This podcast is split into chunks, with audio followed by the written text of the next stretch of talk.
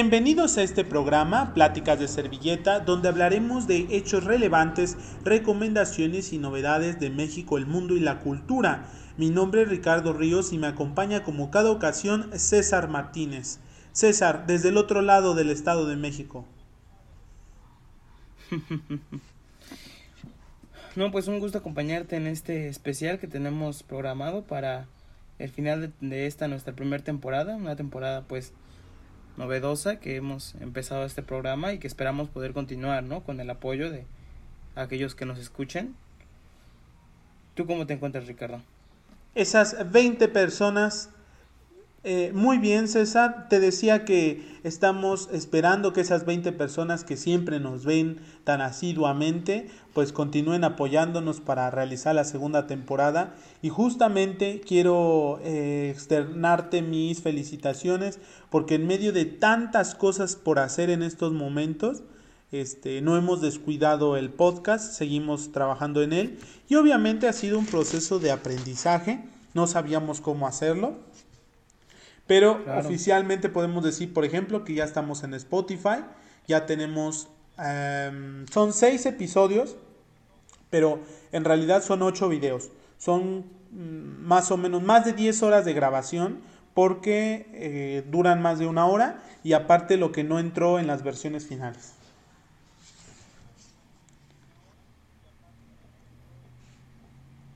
Claro, ¿no? Unas cosas que ahí se tuvieron que grabar en otro capítulo o en una segunda parte. Pero pues sí, ya, ya podemos decir que ya nos pueden escuchar. o aquellas. igual eh, de mismo nombre, Pláticas de Servilletas en podcast. Ahí pueden escucharnos.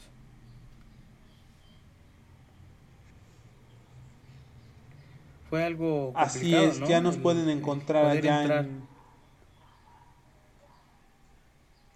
Sí, entrar en el parnaso de Spotify fue un poco complicado y más porque como te digo, pues no sabíamos. Pero ya está. Bueno, este va a ser nuestro último capítulo de la primera temporada. Tenemos ya planes de realizar la segunda. En cuanto eh, pase un poco de tiempo, vamos a seguir trabajando un poco en los temas eh, que van a ser muy importantes para nosotros. Sabemos que el alma de un podcast es su guion. Entonces vamos a seguir trabajando en ello.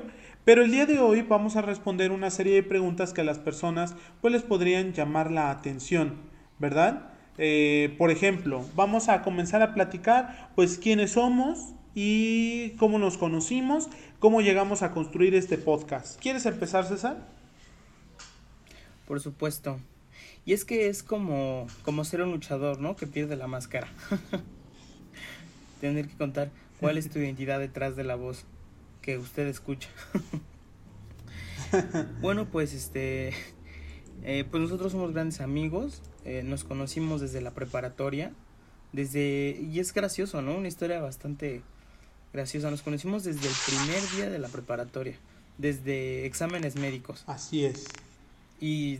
Así es. La verdad es, es decir, incluso antes del, de las clases, o sea, el primer, así del, las primeras veces que íbamos, ahí nos conocimos.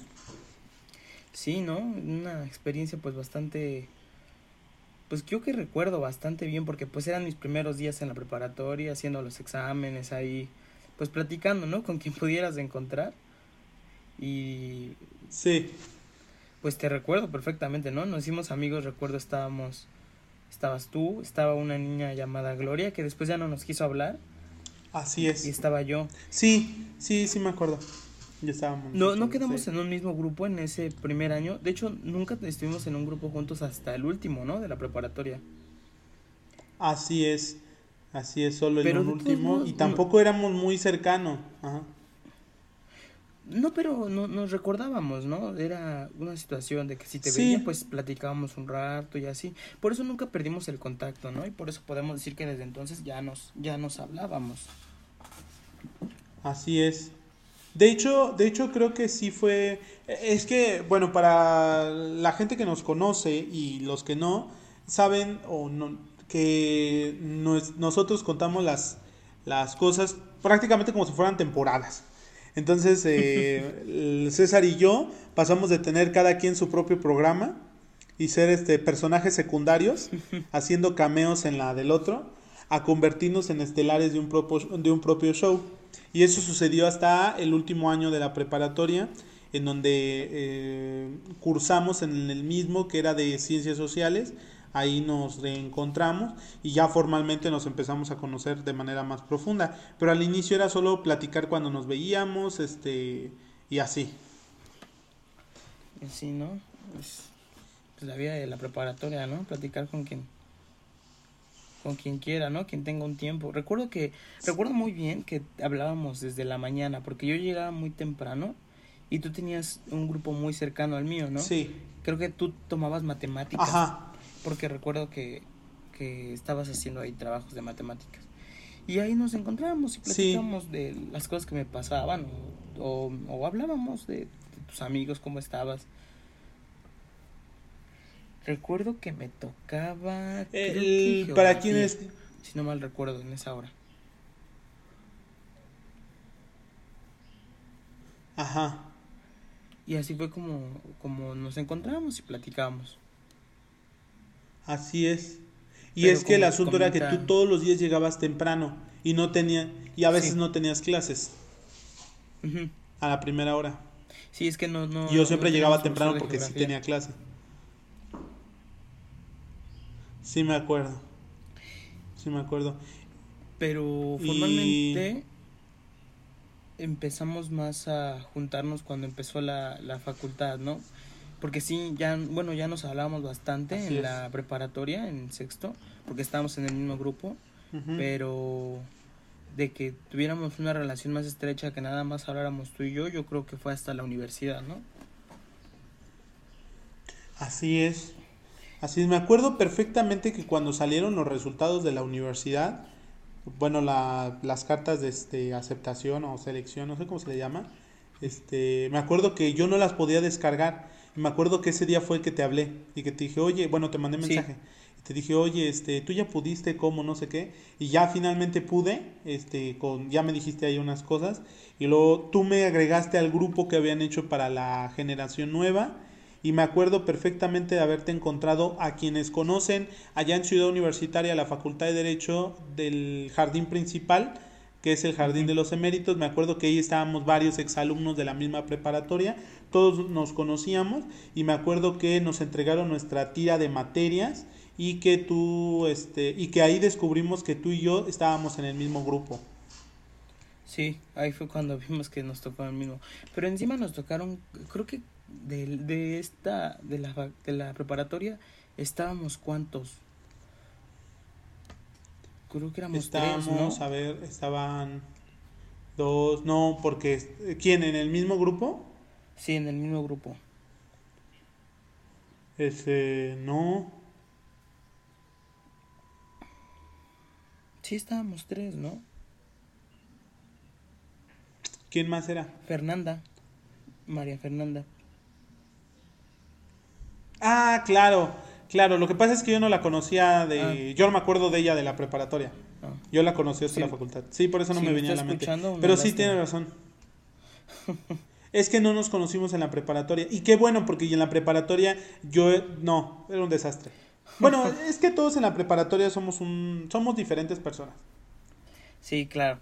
Sí, es una vas madurando, vas madurando, ¿no? la etapa de la preparatoria contra la universidad. Sí. Así es. Pero fíjate que intelectualmente creo que fue el momento en donde más crecí, estando en la preparatoria. Sí. Sí, sin duda alguna una buena selección de grupo. Sí, así es que además te marca demasiado por el rumbo que van a tener. Bueno, ¿tú cómo, ¿tú cómo lo recuerdas el inicio de esta amistad? Eh, ¿Desde el inicio o desde formalmente cuando nos volvimos más cercanos? Lo que, lo que prefieras hablar. Mira, voy a dar así unos pincelazos de lo que me acuerdo, así varias anécdotas. La primera es obviamente el primer día. Yo me acuerdo que yo me quedé ahí paradito perfectamente. Me acuerdo que llevaba una camisa azul, no sé si me dejes mentir, y utilizaba un pantalón gris con rayitas azules, así muy, muy mono yo. Y me acuerdo de César perfectamente que llevaba obviamente sus inconfundibles tenis, Utilizaba unos, este, sus jeans color azul clarito y su sudadera esta que es blanca con azul. Ustedes no la conocen, pero si César estuviera en un póster del podcast, llevaría esa sudadera. Y me acuerdo que él estaba como todo el tiempo como haciendo así de incomodidad de a ver a qué hora nos van a atender. Y me acuerdo que éramos los de los primeros en la fila, que había como tres o cuatro personas. Estaba César, estaba esta niña llamada Gloria y estaba yo. Y yo le empecé a hacer plática a Gloria. Y le dije, porque además ya habían pasado como 40 minutos ahí en la fila y nadie nos decía nada. Y le dije yo a Gloria, ay, este, qué frío, no sé qué. Y César ya en ese momento así se volteó y empezó a entrar en la conversación. Y de pronto teníamos atacada de la risa a la pobre Gloria. Eh, no sé si de incomodidad o de gracia. Este, y ese fue, y ese fue, y ya nos pasaron a donde nos iban a hacer el examen médico y ahí igual quedamos, eh, nos sentamos juntos, este, obviamente por orden de lista, y me acuerdo que de ahí ya, eso fue. Y me acuerdo de volverte a ver, así en mi segundo recuerdo fue una ocasión en donde yo no sabía, porque ustedes saben que al inicio cuando entras a, a la preparatoria, perdón, tienes este, te toca en un salón y dices, ¿dónde es ese salón? A veces no sabes. Y entonces yo lo andaba buscando y me encontré a César y me puse a platicar con César y ya no supe en dónde era hasta que vi a alguien más de mi salón y ese fue la el segundo recuerdo que tengo. Para ese momento conocí la historia más importante de César y era la de su asalto, que es una historia por la que se le recuerda a César. Claro, claro, importante. ¿Te acuerdas? Bueno, ¿cómo no te vas a acordar? ¿Cómo no me voy a acordar? Y me acuerdo que César tenía la habilidad. Que me la pide, ¿eh? Hay gente que César tenía la habilidad de. ¿A ti ya no te gusta que la cuente? a ti ya no te gusta que la cuente, pero. Es que yo ya la he escuchado pero hay como gente 100 que hasta me la pide. Sí. Vienen a ti en las fiestas. César, por favor, cuéntanos la vez que te asaltaron. Así es. El pobre César. Sí, Sí, sí, sí, sí, Y, sí, y cada vez le doy un La segunda vez. Y un poco más de profundidad. Me acuerdo de. Cada vez, cada vez que cuentas la historia, le pone cosas más violentas. Claro. Ya parece que es una escena eliminada de Pulp Fiction.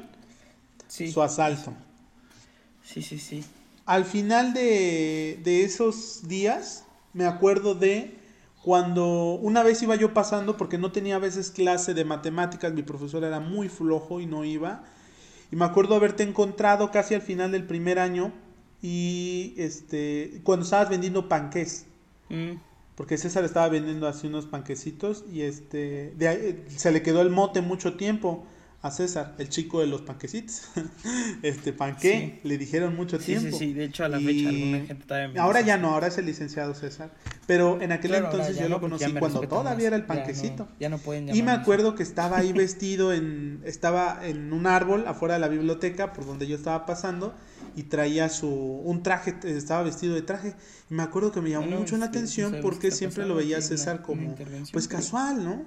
Y entonces yo le dije este, algo al respecto del traje y él me comentó que se había, me dijo, hoy sí me bañé o no sé qué. Y ya estuvimos platicando. y eso fue lo que sucedió. Este, me parece que tenemos un poco de problema con la comunicación, pero en lo que César se reintegra, pues yo sigo contando esta anécdota. Ah. Ajá. Se van a encimar las, Estaba yo, que dijimos. Eh, yo estaba platicándoles a las personas. Si no, lo ponemos en una aparte. Ahí hacemos una magia de grabación. En los eh, lo que les comentaba, de los bloopers, ándale. Lo que yo les comentaba a estos eh, muchachos, los que nos escuchan, es que mm, no sé si lo llegaste a escuchar ahorita que tuvimos problemas con la comunicación, que este el día en que estabas vestido de traje y vendiendo panquecitos. No me acuerdo que estuviera vendiendo. ¿Vestido de traje? Sí, estabas vestido de traje y yo te pregunté por qué y tú me dijiste, es que hoy me bañé o no sé qué me dijiste. Y este, y me dijiste, me acuerdo perfectamente. Ajá. A ver. Y me acuerdo perfectamente que me dijiste, estoy súper incómodo porque no me puedo sentar para no arrugarme. Me acuerdo ah. que me dijiste eso. este. No lo recuerdo, pero, pero a lo mejor me tocaba alguna exposición o algo. Sí. Ya ven, ¿no? Lo que también le decía al público era que... eh, así es. Lo que yo le decía al público era que em, ahora eres el licenciado César, pero en aquel entonces yo te conocí siendo el panquecito. Sí, así me, así me decían, era el mote que tenía en la preparatoria. Panquecito. Y otra anécdota que tengo es, obviamente ya cuando estábamos en tercer año de la preparatoria, o mejor dicho, en sexto año, como les decimos, era obviamente en la presentación de la clase más importante para los que querían estudiar derecho, y era la clase de derecho. No, perdón, era de problemas sociales, políticos y económicos de México, en donde nuestro Ah, profesor claro. era un abogado, así de, de la vieja escuela, el profesor Teófilo, que le mandamos un saludo a donde quiera que esté. Mira, el otro día, haciendo un pequeño paréntesis, eh, le platicaba yo a mi mamá que en aquel entonces Teófilo era un poco raro. Y yo decía, es que ese maestro es raro porque además siempre, siempre iniciaba diciéndote, este, buenos días. Antes que nada, buenos días o buenas tardes, te saludaba. Y aunque se, se notaba su incomodidad en ciertas situaciones, nunca dejaba de ser como amable, amable, grosero. Es decir, era como a veces seco, pero no dejaba de ser amable. Y le decía yo a mi mamá, es que se me hace un profesor Claro. muy falso y no sé qué. Y ahora, estando en la Facultad de Derecho, y con el tiempo largo que hemos tenido para conocer el gremio, así son todos. Claro, Así son más o menos todos. Muy cuidadosos de las formas, pero como comúnmente dice la gente, muy chingaquedito. sí. Hacen caras, sí, Sí. hay momentos en que ya no los pueden. Se nota, se notaba Sí. también con Teófilo, ¿no? Se Hacía nota. unas caras, luego Sí. comentarios. Sí, sí, sí, Es muy transparente. Claro, Era muy transparente en sus emociones, eh, el profesor Teófilo, pero era un caballero, era todo Claro. un caballero. y era, un buen profesor, claro, claro, claro. Sí, también era un buen profesor. Y también era un buen vendedor. Pero no platiquemos de, de sus negocios dentro de la escuela. Lo Ah, que decía claro. yo es que ese día, ese día, y obre- obviamente tenía que ser abogado porque nos pedía dinero en sobres. No podía ser de Sí. otra forma. Sí, y en claro. efectivo, cambio, cambio. Si le dabas de más, ya se perdía en favor de él. Claro, él lo sabía, él era todo un licenciado. Él, él no lo sabe, pero nos dio nuestra primera clase de impulso procesal. Así es, así es el profesor eh, Teófilo. Y me acuerdo que ese día en nuestra primera clase yo llevaba una camisa, fíjate, fíjate la obsesión, me da mucho miedo que me dé Alzheimer.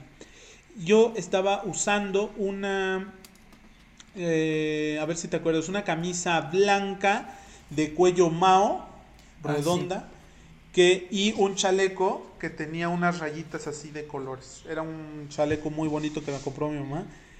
Este, bueno, eso fue lo que yo llevaba el primer día. Y me acuerdo perfectamente que tú te sentaste enfrente al escritorio. Era de estos salones que tenían cátedra elevada. Y ahí estaban ahí Claro. César y todo su, todo su squad. Y este, yo estaba en medio de las filas, justamente a la mitad, o sea, a la mitad de las filas y a la mitad entre los de enfrente y los de adelante. La mitad. Y me acuerdo que nos pidieron que explicáramos qué licenciatura queríamos estudiar y por qué. Y me acuerdo que habíamos varios, por eso era área 3, la vieja confiable, era derecho. Muchos querían estudiar Claro. derecho y me acuerdo que el primero por ahí que dijo quiero ser, quiero estudiar derecho fue César y César dijo este derecho ambiental y me acuerdo que el profesor le preguntó que si le gustaba mucho la naturaleza o algo así. La naturaleza. Eh, ajá. Y César hizo un chiste de eso que después y- dijo en clase y que rompió así. César no dejaba de ser el alivio cómico en su propia serie. Mientras, mientras, que la de serie, la- mientras que la de César era un sitcom, el mío era una tragicomedia mexicana, así súper sobreactuada, súper así, así. Y este y tuvimos ahí nuestros crossover cuando tuvimos que hacer eh, trabajos en común y tal. Y yo a César lo tenía mucho por ser una persona, eh, pues como así, como el alivio cómico. Y obviamente para hacer el alivio cómico tienes que ser muy ágil, este, muy inteligente. Y, y no lo había yo valorado hasta una ocasión, después, perdón, en donde eh, discutimos él y yo, discutimos él y yo sobre la utilidad de las marchas y las manifestaciones, este, si cambian o no cambian algo. Y recuerdo perfectamente que en aquel entonces César había dicho que no servían. Y yo no me acuerdo cuál era mi postura, pero la platicamos. Y ya final, la definitiva desde la cual ya no le perdí la pista a César fue, fueron dos. Una, un día que no habían ido unos de mis amigos o no sé dónde estaban. Y este, porque esa fue otra. En mi serie hubo mucho cambio de elenco. Y este, al final, y al final, este. Teníamos que meter extra. Sí, sí, sí, tuvimos que estar haciendo cambios. Es que la estrella este, principal de, era una diva. este, sí, yo necesitaba mucho tiempo a cuadro y tenía a mi amigo de aquel entonces, eh, Daniel, y Daniel, este, pues Daniel también tenía sus propios matices. Claro. Y me acuerdo, yo no sé cómo aguantamos tanto tiempo siendo amigos él y yo, te voy a decir, porque no teníamos temas en común. Pues son cosas que uno no sabe. En la preparatoria hablas de cualquier cosa. Sí, así es. Pero fíjate que me gustaba mucho que él era, era muy eh, de telenovela, te digo, o sea, que hacía muchos planes así súper malévolos. Y este, siempre yo ahí estaba también participando. Bueno, al final, al final, este, me acuerdo que ese día nada más estábamos él y yo y fuimos a comer a un lugar muy a comprar este, cosas a un lugar muy famoso que está ahí al lado de la preparatoria 9, que es el volcán donde venden así, este, unas garnachas, ¿verdad? Este, tortas este, tacos, este, gringas, nuestra talla blanca, son ahí, ya saben, de suadero. decían que en la bodega. Es que hacia atrás hay muchas cosas. Y al final nos dice, ¿cómo se llama? Este, nos, nos encontramos con César, que por alguna extraña razón también estaba solo. Sí. Y me acuerdo que fuimos a comer a la cafetería de la escuela, que estaba ahí en una mesita, una sombrillita y estábamos platicando. La y deslumbrante cafetera, cafetería. Así es, que quedó bonita, quiero decir, sí. quedó bonita. Quedó bonita. Este, no sé después de esto del paro de que duró tanto tiempo que hubiera que haya quedado de ella, pero quedó bonita. Bueno, el asunto es que ahí nos pusimos a platicar justamente de las elecciones que se avecinaban. Claro se avecinaban unas, me acuerdo que eran, creo las elecciones del Estado de México o algo así. Estábamos platicando de Morena, estábamos platicando obviamente de este Andrés Manuel, de los candidatos del PAN. En ese momento el PAN y el PRD eran como este la promesa de que parecía que se iban a llegar a la presidencia o así era un México completamente diferente. Y estábamos platicando de eso y me acuerdo perfectamente que César y yo empezábamos a no solamente a divagar, sino que en ese momento César y yo estábamos haciendo un intercambio muy fluido de ideas y de pronto Daniel se empezó a quedar a un lado, se empezó a quedar a un lado y de pronto la conversación era César y yo. Sí, lo recuerdo muy bien esa vez, esa tarde en la cafetería. No recuerdo por qué. Y yo... Lo que más recuerdo, aparte de que fue muy, muy fluida la conversación, fue el, la cara de Daniel. De, de ya me quiero ir. Sí. porque y me acuerdo perfectamente. Sí, dilo, dilo, dilo. Se sentía un poco aislado, yo creo, en la plática. Es que obviamente en ese momento, como nosotros teníamos una concepción muy extraña de César y sus amigos. Mm. Bueno, no sé qué tan lejana, vamos a ponerla así. Una muy vaga idea. Y entonces, este, eh, Daniel y yo éramos muy recelosos de algunas cosas. Y este, y siempre me decía cosas como me acuerdo en ese momento que nos hicimos señas cuando encontramos a César de que ya vamos a cortarnos para deshacernos de él. Y me acuerdo que conforme continuó la plática, se nos acabó, se nos acabó la comida, se nos acabó el tiempo, todo, y nunca nos deshicimos de César. Y a mí me pareció interesantísima la plática, y ahí lo empecé a ver como diferente. Lo empecé a ver como diferente. Yo creo que César también se sorprendió un poco. Sí, claro porque no, no, no habíamos tenido ese grado de contacto. Y este, la última vez que me acuerdo fue cuando se terminó esto. Es que eh, yo no fui a la ceremonia de graduación, yo la hice con otros, con otros estudiantes. Y este, ay, es que les digo que mi serie acabó mal. Es de esas series como en donde al final matan a todos, o sea, que alguien llega y mata a todos, así fue mi serie. Entonces tuve yo que hacer mi ceremonia con otros grupos, con gente que prácticamente no me conocía, entonces ahí estaba seguro. Y César sí hizo la suya en su en su bueno, con los grupos que nos correspondían. Y de ahí no me acuerdo nada hasta que ingresamos ese día en el Jardín de los Eméritos. Sí, sí, sí. Sí, pasaron muchas cosas. Eh, ¿Qué te acuerdas tú de, Así es. ¿Qué te acuerdas del primer semestre, César? Del primer semestre. Pues recuerdo que cuando vimos que estábamos en el primer grupo dije, ah, pues por lo menos no, no llegaré solo, ¿no? Y pues sí, dicho y hecho, ¿no? Cuando llegamos, pues fuimos inmediatamente pues, platicando entre nosotros. Eh, y ya después fuimos haciendo amigos. No muchos, la verdad, pero como que se quedó, no fue como, no fue como de que, ah, pues un ratito, ¿no? Como nos conocemos, ya hablamos. No, sí nos hicimos mucho más amigos, eh, empezamos a salir más, eh, pues por lo mismo, ¿no? De la facultad. Y ya fue de ahí que nos hemos vuelto muy amigos hasta la fecha, ¿no?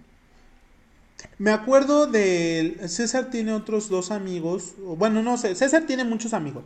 Vamos a dejar eso. Y este, yo no soy una persona tan sociable. Bueno, a ver, que logre eh, crear este, vínculos con mucha gente.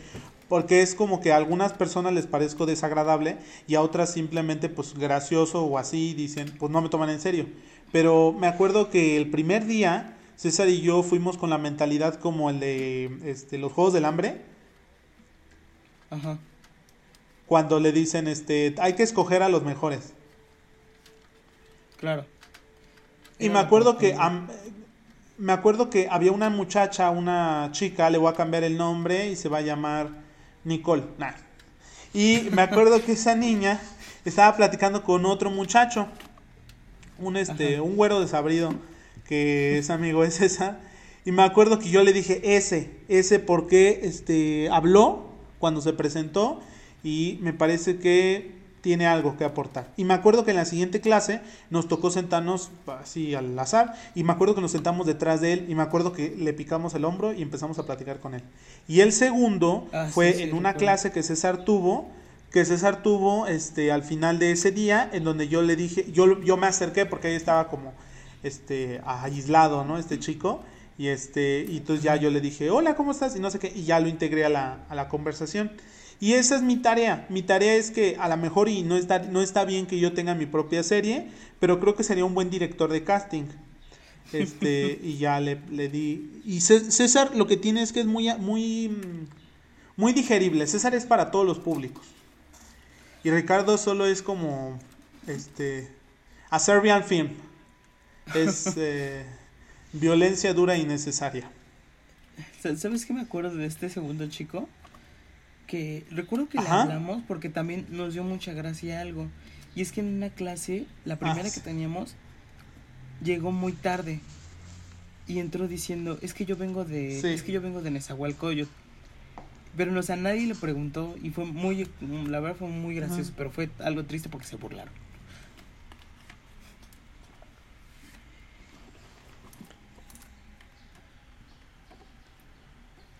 Así fue súper gracioso. Y me acuerdo que yo le di, y hasta César y yo nos miramos, nos miramos con ojos de juzgar, ¿no? Así como, ay, este güey, todavía llega tarde y haciendo sus cosas. Pero bueno, así sucedió. Y me acuerdo que después del primer semestre, como que César y yo nos habíamos fastidiado. Y dijimos, ah, no, este güey es insufrible. Y yo decía, este güey es súper insufrible. Y así. Y no sé cómo pasó que, porque el primer semestre nos asignan las materias, es decir, no puedes hacer lo que tú quieras. Pero para el segundo, pero para el segundo, pero para el segundo metimos las materias juntas, todos, de nuevo. Ajá. De, de nuevo todo, y creo que fue lo mismo en tercero y creo que en cuarto, ¿no? Sí, sí, sí, sí. Este.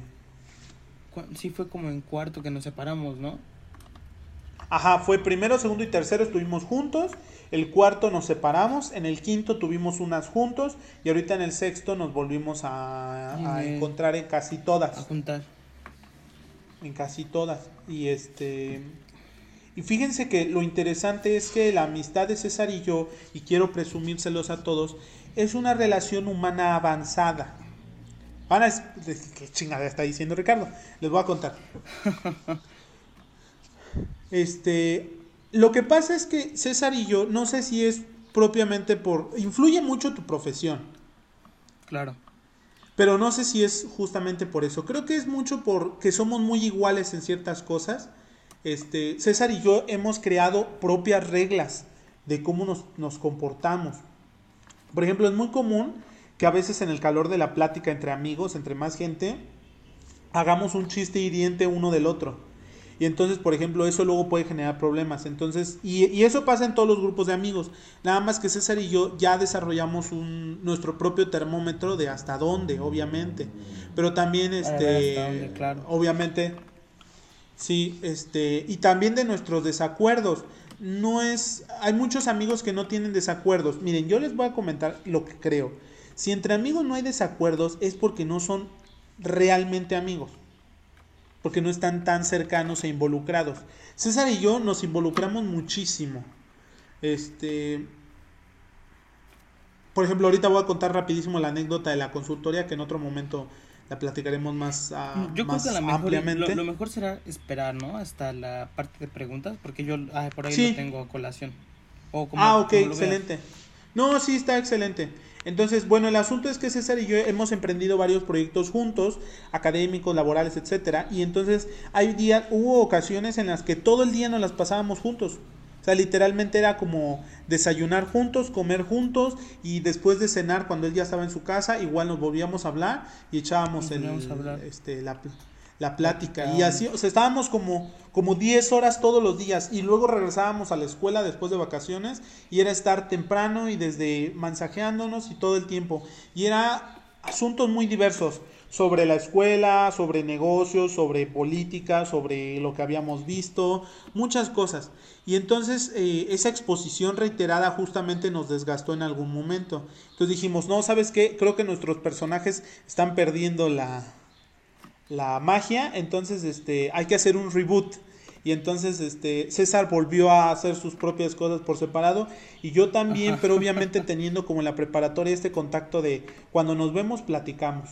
Y fíjense que fue muy, muy satisfactorio porque cuando eh, nos volvimos a encontrar, este, de inmediato hicimos clic nuevamente y este, les decía yo que es una relación humana avanzada porque hay muchas personas que cuando no están listas para platicar. Por ejemplo, si en la noche te digo, oye, ¿sabes qué? Eh, algo me pasó, tengo que platicártelo. César me dice, si él está cansado o tiene cosas que hacer, no hay compromiso de decir, como si lo hay en algunas amistades o entre hermanos o entre, ay, tengo que escuchar a este cabrón. No, nos podemos decir, este, ah, ¿sabes qué? Mañana. Y este, y esa clase de cosas e, es muy honesto es muy honesta nuestra amistad. Creo que eso es algo que, este, que es lo más importante. Claro. Y todo el tiempo estamos mejorando. Y eso es como súper especial. Justamente de pláticas de servilleta surgió de una idea este, que tuve un domingo. Y nos hablamos, organizamos cómo iba a estar y grabamos el primer martes. Y estuvo listo. Entonces, hoy, por ejemplo, tenemos eh, otra sección. Hoy, eh, sí, empezamos a grabar y así han sucedido. Una cosa importantísima que tiene César es que eh, a lo mejor él no es tan emprendedor. Pero una vez que tiene la idea César, una vez que se la doy, César dice, ah, no, a lo mejor hay que ponerla al revés, hay que hacer esto, hay que hacer lo otro. Y, este, y sobre todo, dice sí. Eso es muy importante. Eso es muy importante. Este, ¿Qué podemos decir de César y de Ricardo? Lo único es que quienes nos conocen saben que somos una pieza muy valiosa si tuviéramos pretensiones de otras clases. O sea, si tuviéramos una pretensión de hacer política universitaria, probablemente lo haríamos muy efectivamente. Si quisiéramos hacer este y así, no es no es la pretensión, sino que es el equipo, o sea, que tenemos buenas habilidades. Y lo que en alguna ocasión le, platicaba, ¿no, César? Este, Que le dije a esta muchacha en la notaría, no es que sea más listo que tú, es que somos más cuidadosos. prestamos más atención en algunas cosas porque A no es que algunos detalles. conozcamos, pero la verdad es que mm, los detalles son lo que más importa, sobre todo en un mundo como el del derecho. Así es. Así es. Así es. César Guarda sabe manejar perfectamente las formas, pero yo como soy un paranoico de lo peor, sé hacer planes. Y eso es bueno. Y nos compaginamos en una yo mancuerna es- extraordinaria. Yo soy una persona o más, más, más explosiva que César, eso sí.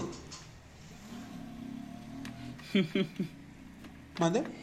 Y, y yo creo que esa es tu gran virtud. Decía yo que- siempre lo he visto, ¿no? Que siempre tienes listo un plan, ¿no? No es como que te agarren en curva, ¿no?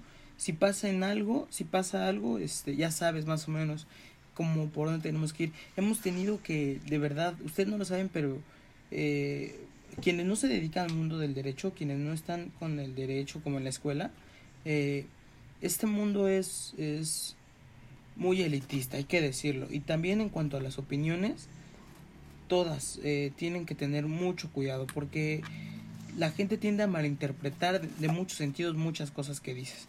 La comunicación es a veces es muy distinta, ¿no? Por eso es que tienes que ser ágil de mente para contestar eh, y, y no necesariamente estamos diciendo que alguien que sea ágil de mente sea listo, solamente que sí debe de tener en mente qué es lo que va a decir, porque hay ataques que parecen hacia opiniones, pero en realidad son hacia personas.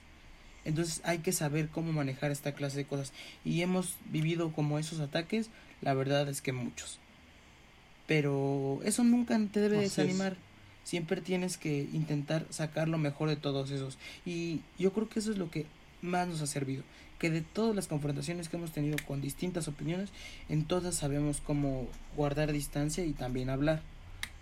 Eh, porque así es, Algo- no puedes no puedes montarte simplemente en tu opinión y ya querer hacer válida para todos. Hay que confrontar y hay que saber escuchar en todo momento. Así es, por ejemplo, así les comento rapidísimo, ya para pasar a nuestra siguiente sección, es eh, cuando César y yo platicábamos dos cosas. Una, em, cuando hacemos intervenciones, eh, tratamos de no hacerlo en, las, en, la- en el aula, porque el trabajo del aula es tiene sus propios mecanismos y entonces no es un buen lugar para el debate intelectual. No quiero decir que ahí somos muy listos, no, no, no, por supuesto que no. Al contrario, justamente por honestidad intelectual tratamos de que solo si tenemos una opinión que consideramos válida y pertinente la damos. Si no, tratamos de mejor no intervenir para no enlodar este un ejercicio didáctico.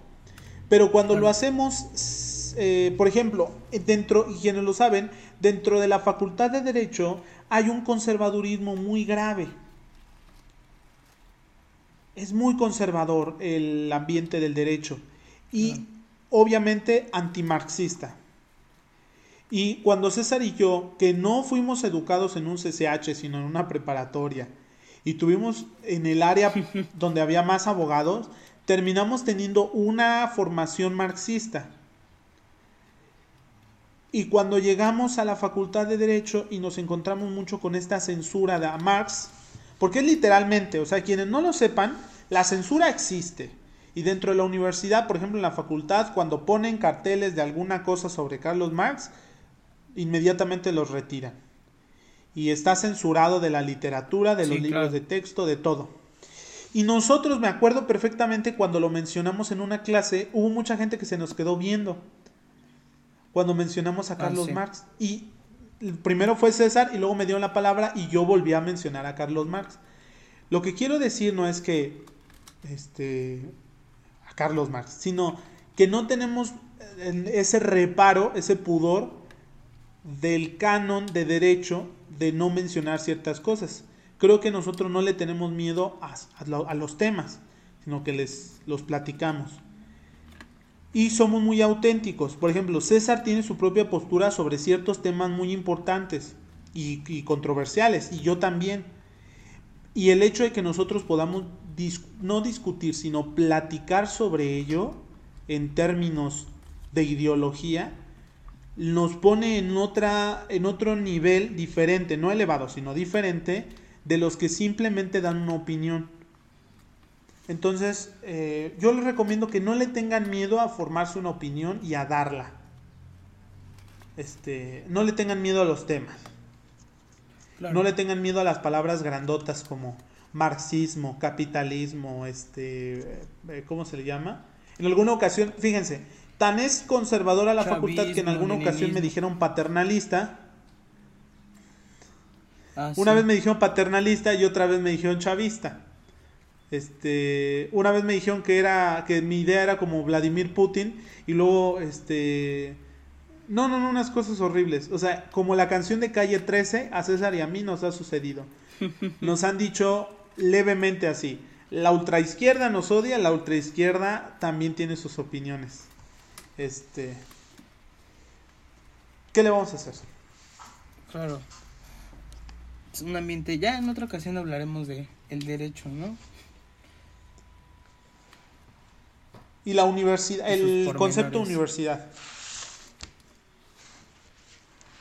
Sí, sí, sí. Sí, porque hay mucho que Bueno, pues al vamos a empezar respecto. esta. Sí, claro.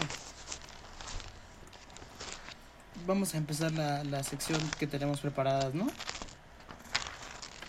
Así es. Bueno, ¿qué te parece Miren, si empezamos con la les voy a explicar. Ah, claro, claro. Ajá. Déjame explicar rapidísimo de qué va a tratar. Vamos a hacer una ronda de cinco preguntas sobre lo primero que se te venga a la mente cuando te diga una palabra. Van a ser eh, los tópicos para, este, para esta ronda son persona, tema, lugar, idea política y una película. Entonces yo le haré cinco preguntas a César, César me hará cinco preguntas, las vamos a ir intercalando, primero una a César, luego una yo y así. Posteriormente haremos una ronda de cinco preguntas sobre eh, preguntas que se responden con una palabra. Y aquí también haremos eh, cinco preguntas y posteriormente cinco preguntas de si pudieras definir. Lo más importante, ya saben, es tratar de que esto vaya rápido y conocernos a 100. Oye, por cierto, se nos olvidó Claro. platicar qué era, por qué se llaman pláticas de servilleta. ¿Te gustaría que al final dediquemos unos 5 minutos para platicarlo? Claro, claro, claro. Al final lo, lo tomamos. Ok, entonces si quieres vamos a empezar con las 5 preguntas, ¿vale? Ok, Las de persona, tema, lugar, idea política. ok. Eh, entonces, ¿empiezo yo o empiezas tú? Si quieres empieza tú. Vale. ¿Quieres decir las las cinco completas, las cinco una seguidita? Te, u- te la voy diciendo y contestas, ¿vale? O sea, personaje. ok, y te digo ok. el personaje, Sí, sí. ¿ok? Ok, ok, ok, ok. Vamos. Vale. Comencemos. En personaje. ¿Ok? ¿Estás listo? Ok. Déjame Vale, darle un traguito de agua. Sí, sí, sí. Es importante, ¿no? Mm. A nuestro patrocinador, Aguas del Grifo. Continuemos. Bueno, a ver, personaje. Hugo Chávez.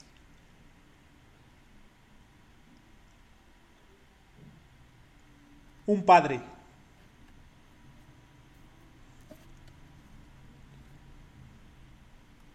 Lamentable se está trabando un poquito, pero a ver, pasamos a la segunda sección del tema, ¿ok? Son, es, un, es un tema cualquiera, no es político, Ok. ¿ok? Recesión económica. Ok. México. Ok. Vamos al lugar. Zócalo de la Ciudad de México. Amor. Ok. Y por último, película. Hasta el último hombre. Cristianos. Esas son las cinco preguntas rapidísimas. Yo tengo a, a César, justamente yo también he pensado en Hugo. Chávez, pero tengo mi, Pues- tengo mi reserva. Tengo mi reserva, entonces este la voy a hacer, ¿vale? Voy a iniciar. Ok, me tendrás que esperar un poquito porque aquí vamos un poquito lentos, ¿no? Con el internet. Sí, Como no te preocupes, yo uno por uno. traba un poco. Voy a esperar tu respuesta para darte la siguiente. Y-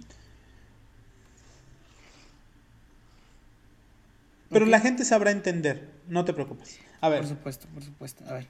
la primera pregunta respecto a persona. Juan Domingo Perón. Mm. Valentía. Segunda pregunta sobre un tema. Feminismo. Mm. Grupo vulnerable. Bueno, vulnerable. Bellas Artes. Como lugar. Bellas Artes. Ah, asaltantes.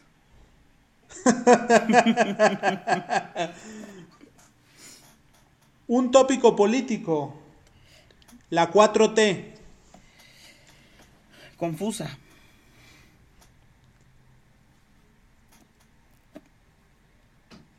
La forma del agua. Mm. Um, extravagante. Excelente. La gente nos conoce un poquito más porque hay como sorprendente, ¿no? Lo que pensamos. Eh, tú no vas a, tú no me lo vas a creer, pero yo estuve el día, ¿te acuerdas que hace un tiempo cuando esto todavía era vida, que en que hubo una balacera por el Zócalo, Sí, sí, sí. ahí a un, a un ladito de Palacio Nacional? Yo sí. estaba ese día ahí. ¿Estabas ahí? Ajá. Ah, Yo estaba ese día ahí. Y- Yo estaba y- ese día ahí. sí y escuchamos, y escuchamos que hubo un tumulto y no sé qué. Ajá. Este, entonces, bueno, ¿qué hacemos? Pero el amor tiene que seguir.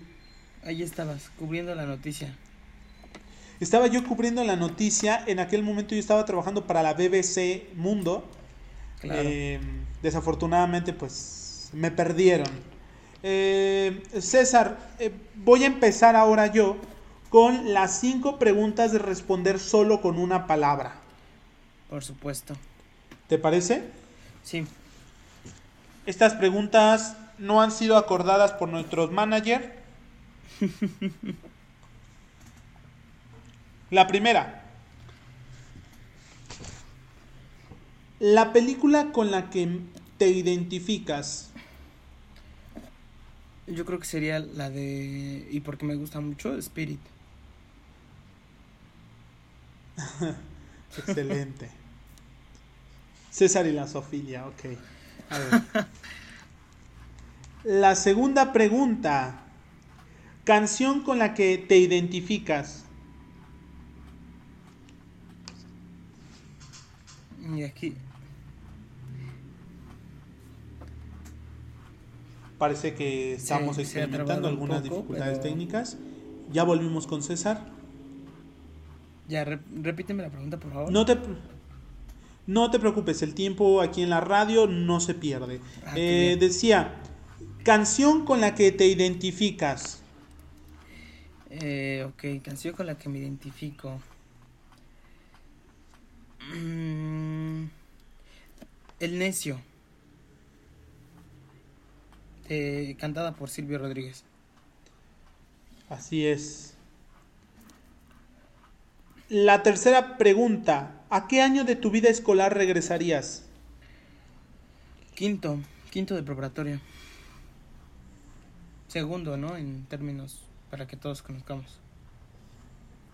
César estuvo seis años en la preparatoria. Eh, Sí, sí, la, sí. Los mejores. la cuarta, la cuarta pregunta, ¿dónde fue tu peor cita? ¿Dónde fue mi peor cita? Oh. Yo creo que en un cine. La recuerdo en un cine. Yo creo que el cine no es un lugar para citas encima, ¿no?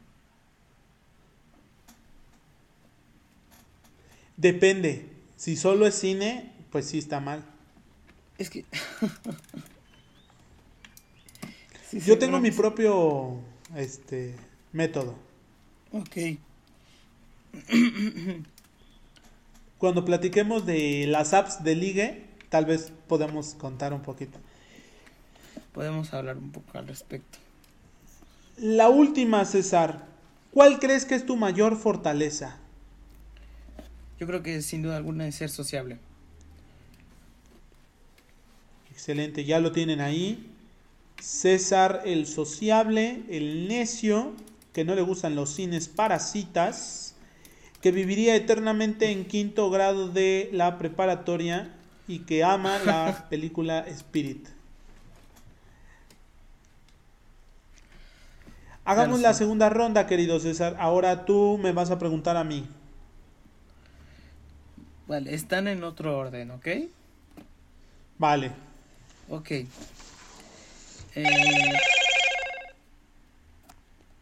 ¿Cuál crees que es tu mayor fortaleza? Paciencia. ¿A qué año de tu vida escolar regresarías? a quinto año de la preparatoria, donde la conocí y se enamoró de mí. ok. ¿Dónde fue tu peor cita? Estoy pensando porque hay algunas muy desafortunadas. Eh, yo creo que el zócalo. Ok.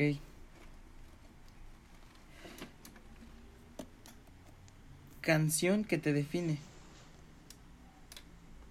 Y todos me miran de Gloria Trevi.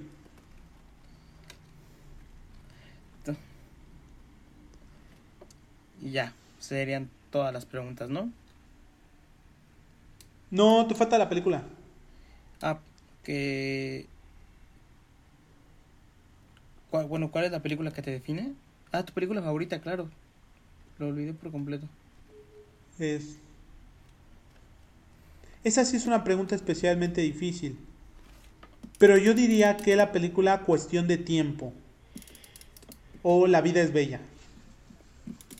Ah, tenía apuntado La vida es bella para preguntarte por tu por la primera palabra que se te viniera.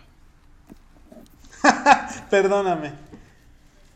Igual cámbiala, igual cámbiala. Dime ahora se metal italiano, no, sé, algo así. Pero esa, pero esa pregunta ya te la hice. Ah, ok.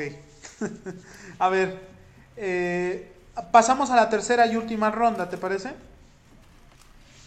Perfecto. Si pudieras definir esta sección, igual se responde solo con una palabra. Si pudieras definir a César, o sea, a ti mismo, en una sola palabra, ¿cuál sería? Si me pudiera definir a mí, Sí, a ti mismo.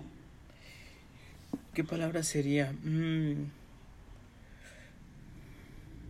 Yo creo que sería divertido. Ahora, si pudieras definir a Ricardo en una sola palabra, ¿cuál sería? Comprometido.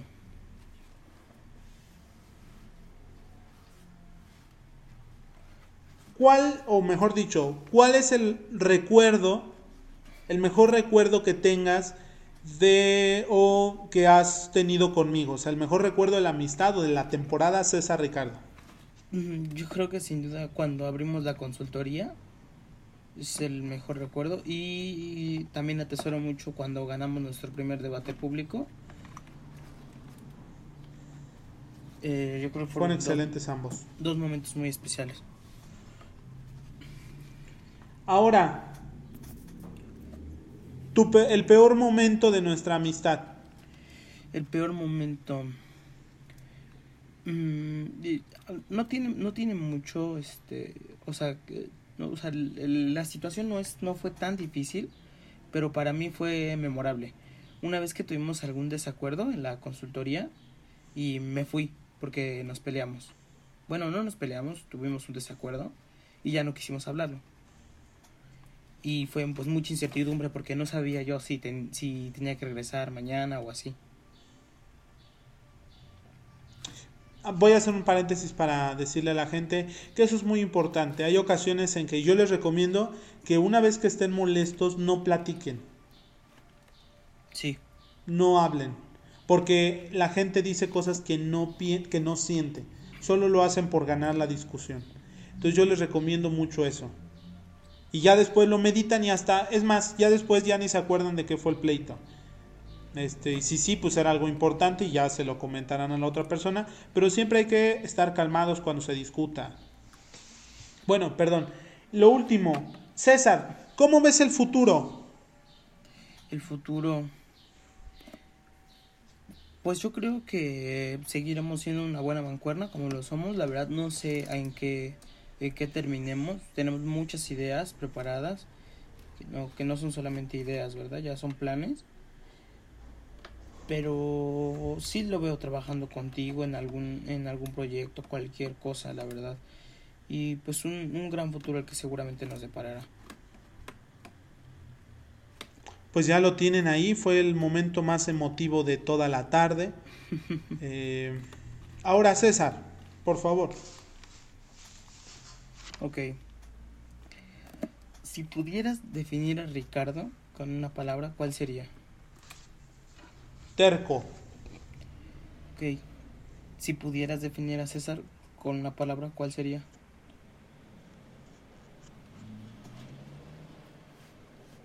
Apoyo.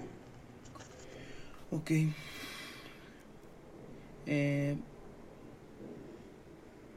si pudieras definir a César en su peor momento, ¿qué palabra ocuparías? Distante. Ok. El mejor recuerdo que tengas conmigo.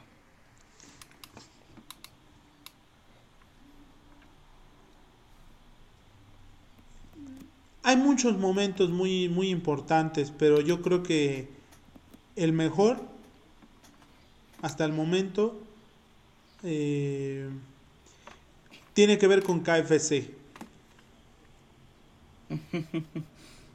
yo creo que fue de los momentos. Patrocinador oficial de los momentos Ricardo Ríos y César Martínez. Yo creo que un buen momento, yo creo que un momento especialmente divertido, porque estuvimos los dos vivos, fue el momento en donde casi se cierra la Facultad de Derecho hace pocos, pocas semanas. A lo mejor César y yo no estábamos tan, tan divertidos en nuestra amistad, pero creo que estar juntos en una misma consigna ese día, después de haber comido KFC y terminar este él enfermo y yo lleno de ira hacia mi casa, habiendo perdido las elecciones, creo que fue un día magnífico. Este, pero hay muchos muy buenos, como dice César, el de la consultoría, por ejemplo. Claro. Y el peor, el peor momento. Yo creo que el peor momento fue...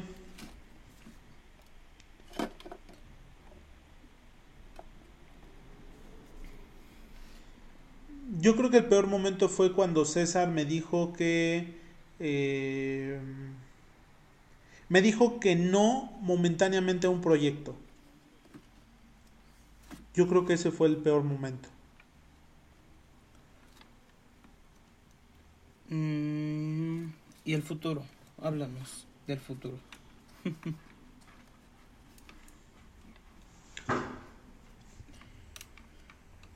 si pudiera con una sola palabra definir futuro, yo creo que sería juntos. Como yo no, yo no veo otra forma de que se puedan hacer eh, grandes cosas. César puede tener su show por separado y yo también puedo tener mi show por separado, pero el que va a ser y va a estar en prime time, este, 10 temporadas y, ganar un Grammy, este, ¿cómo se llaman estos? Los de un globo de oro eh, en comedia o drama, va a ser indefiniblemente César y Ricardo. Ya sea en lo profesional, en lo académico o, ¿por qué no?, en el Congreso este, ah, juntos. Creo que no hay otra forma de, decirlo. Bueno, pues hasta aquí son las rondas de preguntas. ¿Qué te parece si terminamos por hablar de el nombre, no? Bueno, este pues pensamos mucho, ¿no? Y cómo llamar al programa. Queríamos que fuera algo pues especial, ¿no? Para poderle dedicar el tiempo. No ha sido en ningún momento una carga y yo espero que ustedes lo puedan apreciar. Eh, el nombre fue porque yo recuerdo mucho que un profesor nos comentaba que tenía un grupo de amigos que eh, en los cuales se juntaban en un café y hacían planes de la vida, de, de todo, ¿no? De cómo iban a salvar al mundo. Y, y lo escribían todo en, en servilletas, ¿no? Eh, al final del día eso es lo que tratamos, ¿no? De hacer Ricardo y yo. En cada, que emprendemos un plan, no solamente el podcast, eh, hacemos una serie de planes. Eh, pero esa clase de planes pues tienen, tienen un trasfondo porque sabemos que los queremos hacer realidad, ¿no? Eh, esperamos que no se queden grabados en las servilletas y que vayan a, a parar a un buen lugar y que sean bien recibidos, ¿no? Eh, al final del día yo creo que es eso, ¿no? El, el, plasmar algo tan importante en un lugar en el cual pues podría parecer que no tiene valor alguno, pero en realidad lo importante no es en donde se plasma, en donde se diga lo que se hable. Al final es eh, el empeño que van a poner las personas para hacer realidad el plan en donde quiera que se encuentre. Así es, como dice César, eh, estas pláticas de, de, donde nos inspiramos son eh, las que hacían algunas personas añorando hacer una revolución y tomar el poder. Entonces, todos esos planes, decía el profesor eh, Silva, terminaban en una servilleta y los tiraban y ya se acabó la revolución de, de papel. Y de justamente lo que nosotros no queremos o no queríamos en su momento, así es, quedara solamente en eso, en palabras. Entonces lo que pensamos César y yo era primero cada quien desde sus propias habilidades empezar a hacer el, pues el diálogo permanente de todas las cosas que están mal y planear y proponer y criticar todas estas cosas, casi como deporte y obsesión. Entonces, eh, cuando estábamos buscando un nombre que ponerle, César eh, propuso pláticas de servilleta y a mí me pareció muy interesante por lo que simbolizaba para nosotros que recibimos esta anécdota, pero sobre todo para lo que queríamos hacer. Queríamos eh, realizar un diálogo que no solamente se quedara en el vacío de este, comentar las noticias o en el de comentar una película, sino el de comentar o el de sostener que todas las cosas son prácticamente una sola. La cultura, el arte, que el tiempo es cíclico, muchas cosas que a lo mejor eh, se escapan de nuestros entendimientos muy sencillos, pero que lo hacemos con la mayor honradez intelectual, es decir, platicamos desde el corazón y desde lo que sabemos y tiene la firme intención de que no se quede ahí, sino de que sea retomado después. Pero mientras tanto es un ejercicio. Claro.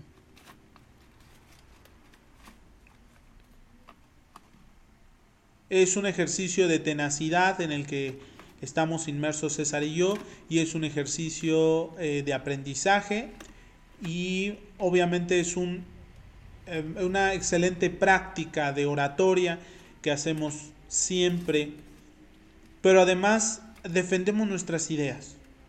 Eso es lo más importante. Eh, y lo que dice César, es decir, tú le das el valor, eh, el valor a esta servilleta. ¿Sí? Eh, porque todas se tiran, pero puede ser que alguna te la quedes y se convierta en tu plan y objetivo de vida. Entonces depende, depende de quién la tenga, lo que se puede hacer. Síganos para más asesorías personales.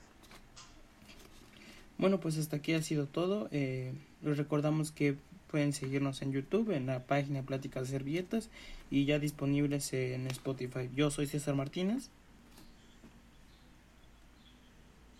Y yo Ricardo Ríos. Hasta la próxima. Nos vemos.